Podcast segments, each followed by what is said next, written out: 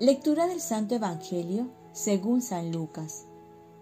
En aquel tiempo, Jesús, para explicar a sus discípulos cómo tenían que orar siempre sin desanimarse, les propuso esta parábola. Había un juez en una ciudad que ni temía a Dios ni respetaba a los hombres.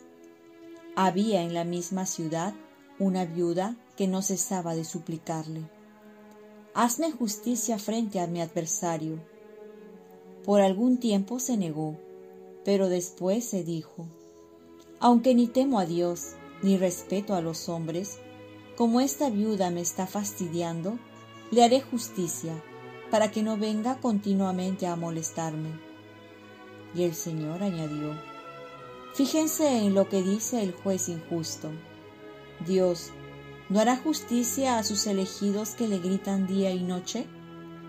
¿Los hará esperar? Yo les aseguro que les hará justicia sin tardar. Pero cuando venga el Hijo del Hombre, ¿encontrará esa fe en la tierra? Palabra del Señor. Paz y bien. Dios hará justicia y con fe lo podremos ver. ¿Cuántas veces vemos injusticias o estamos viviendo injusticias. Y muchas veces, como la vida pobre de la parábola, nos quedamos impotentes. ¿Qué podemos hacer?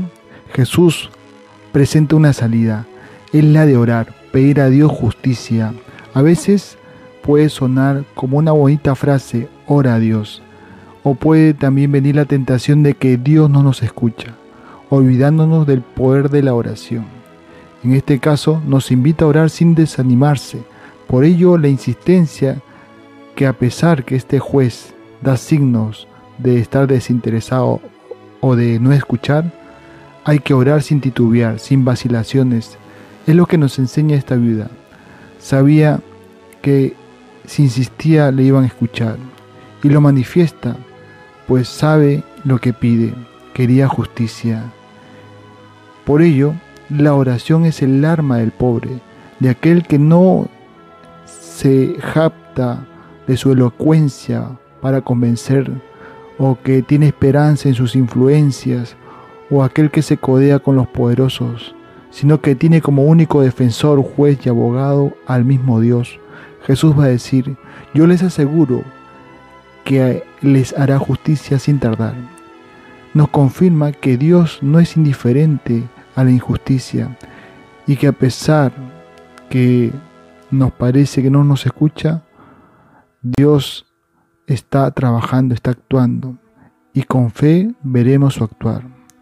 Pero sobre todo lo mueve el amor que nos tiene porque somos sus hijos. Por otro lado, Jesús hace una interrogante. ¿Encontrará fe en la tierra? Es decir, que cuando Él venga en su segunda venida, al final de los tiempos, la gente seguirá pidiendo a Dios, la gente creerá que Dios siempre tiene la última palabra. Y esto es lo que estamos viendo, porque mucha gente ahora trata de hacer justicia con sus propias manos, ignorando el actuar de Dios y también ignorando que hay un juicio final en la que nadie se podrá escapar. Por ello hay que tener fe. Y es la fe crece o si no disminuye. ¿Cómo va tu fe? Oremos. Virgen María, ayúdame a no perder la fe y sobre todo a orar con insistencia.